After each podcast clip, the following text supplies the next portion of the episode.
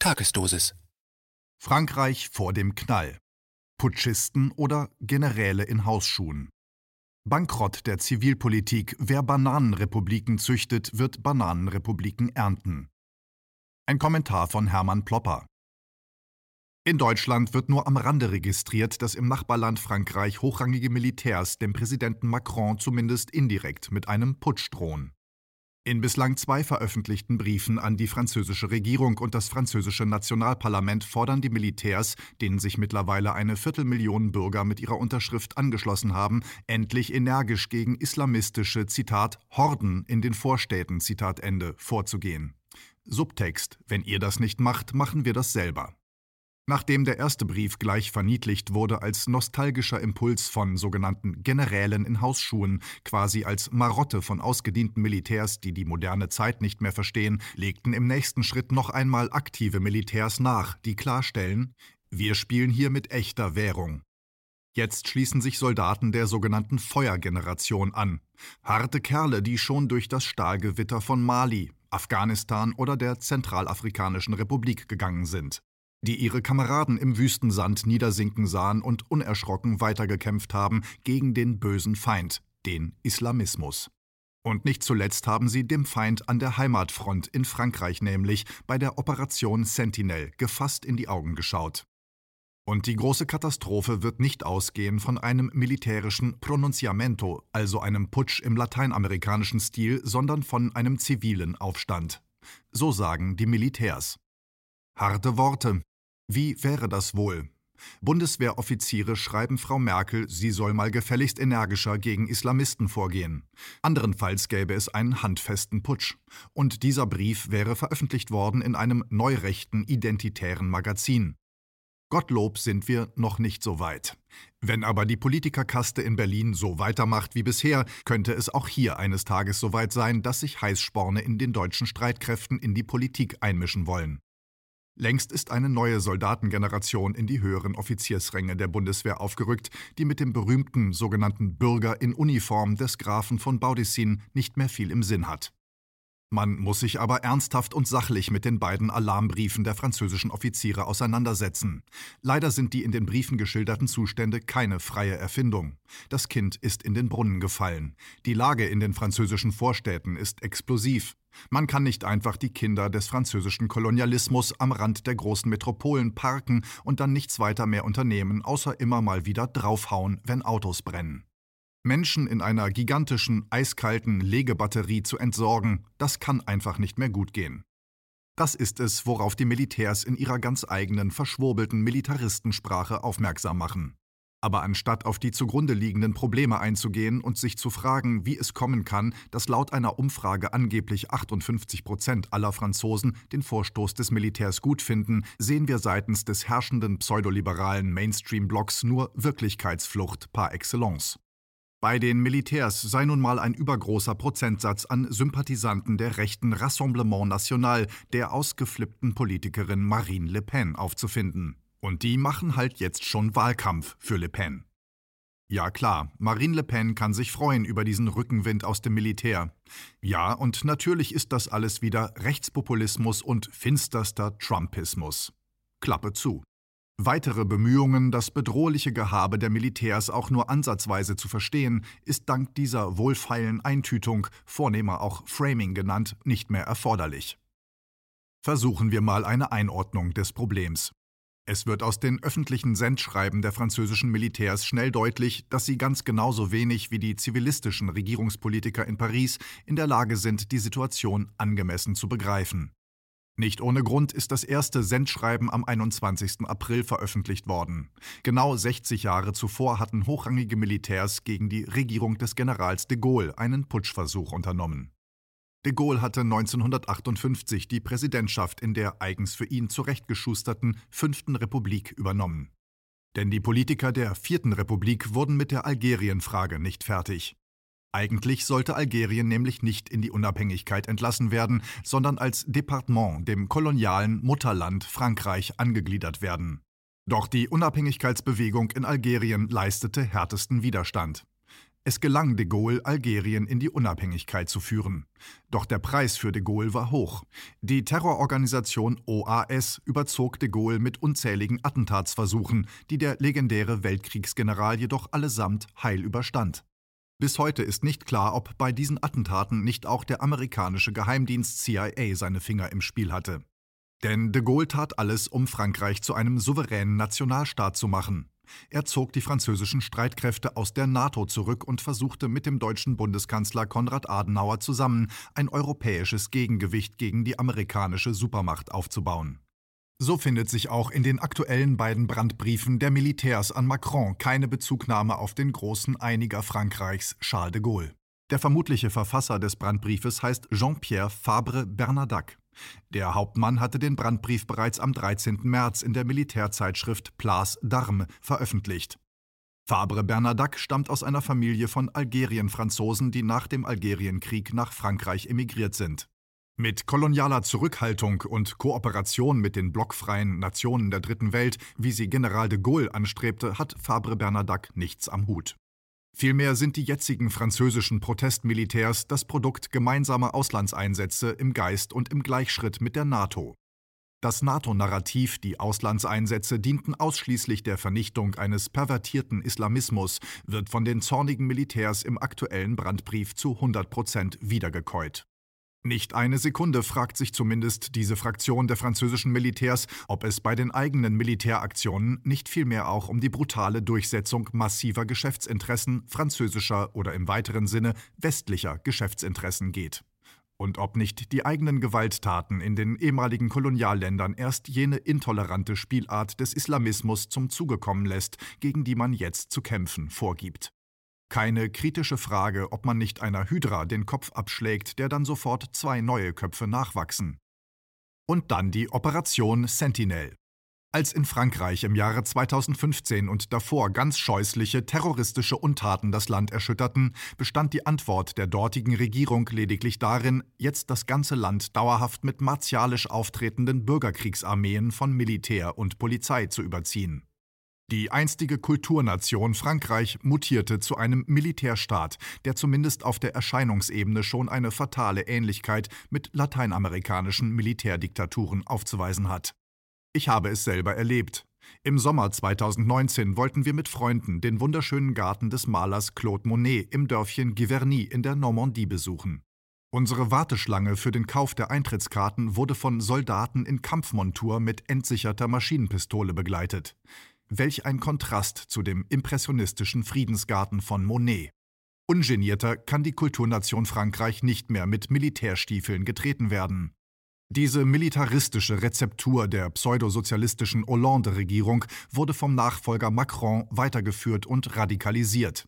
Militär, Militär und noch mehr Polizei, das ist das große Universalrezept gegen alle Probleme.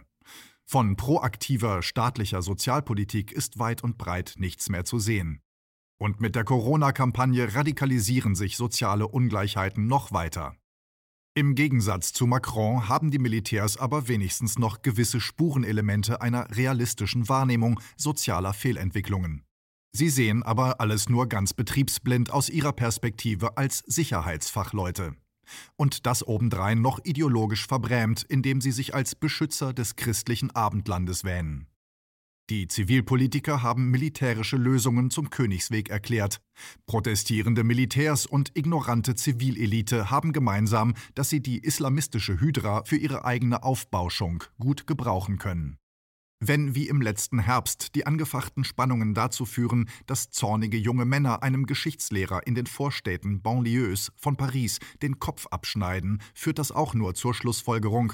Repression, Repression, dicht gefolgt von Repression. Auch nicht ansatzweise, auch nur ein einziger Gedanke, man könnte vielleicht die eskalierenden Spannungen durch soziale Gerechtigkeit wieder entschärfen, der Gewaltspirale durch zufriedene Mitbürger den Wind aus den Segeln nehmen, das geht nun gar nicht.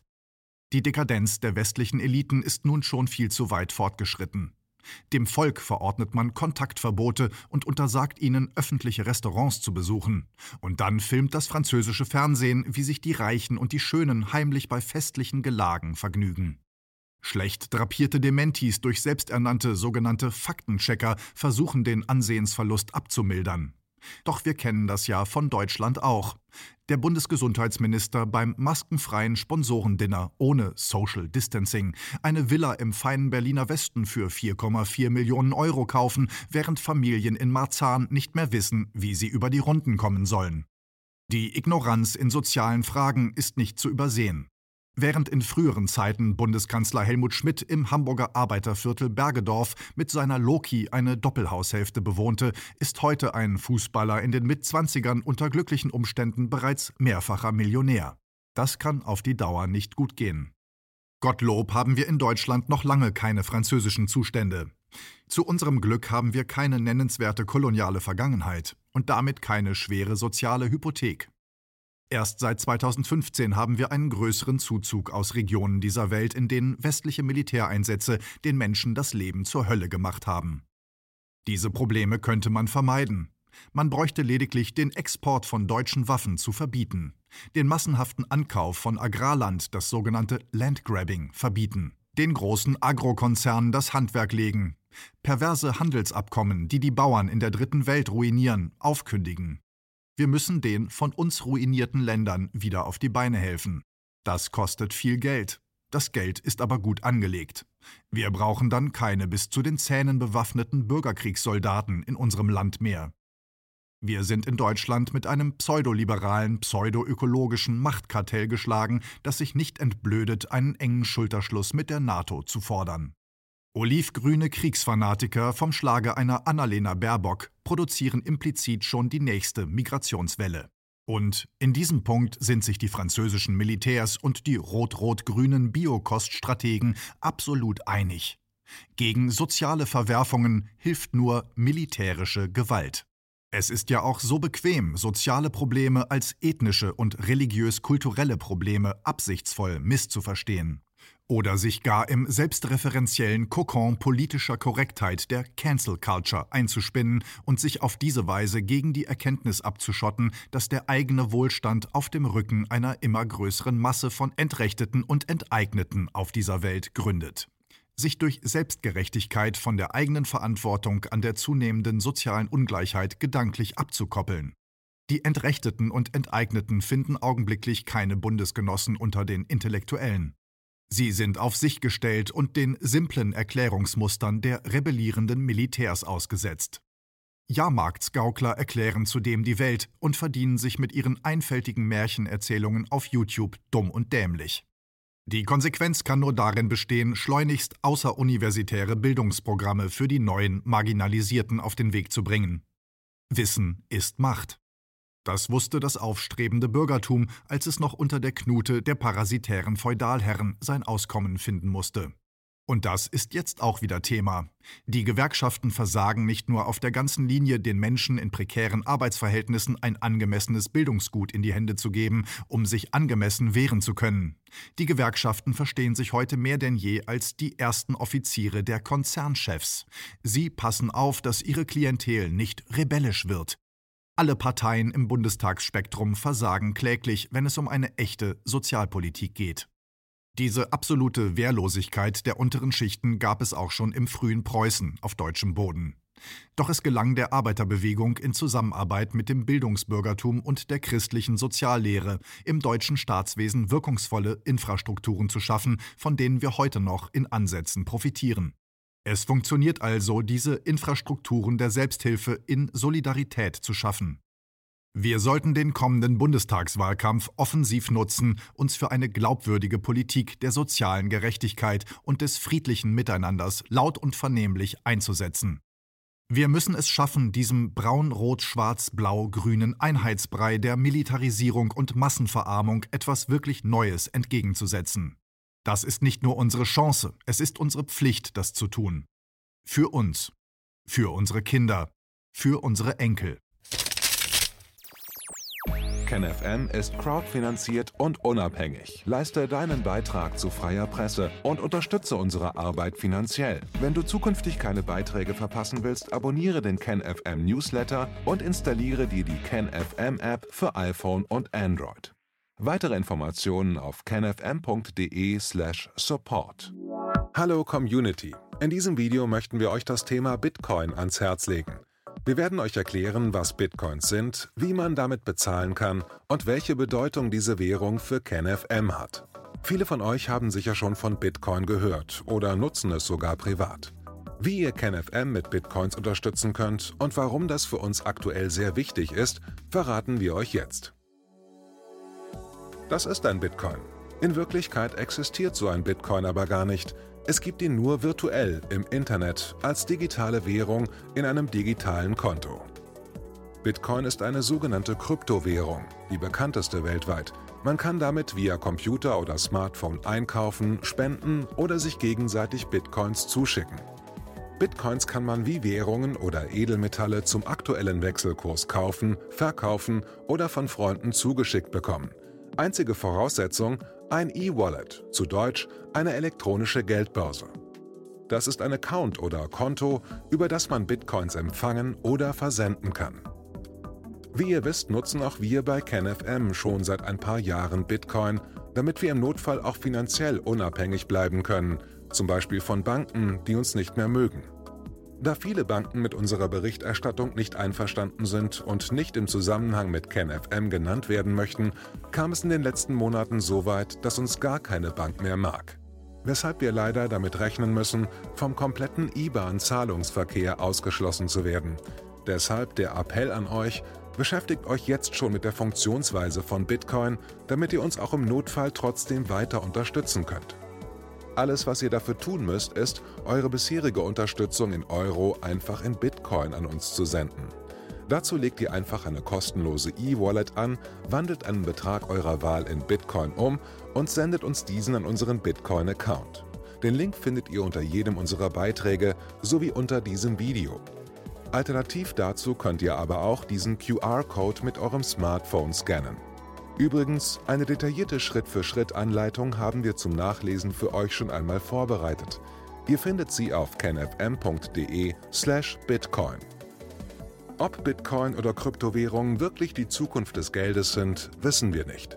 Aber vielleicht ist das bald unsere einzige Option, so unabhängig wie möglich und vor allem ohne Bankkonto für euch in Zukunft weiterhin freien und unabhängigen Journalismus machen zu können. Wir hoffen sehr auf eure Unterstützung und sagen jetzt schon tausendmal Danke. Euer Team von KenFM.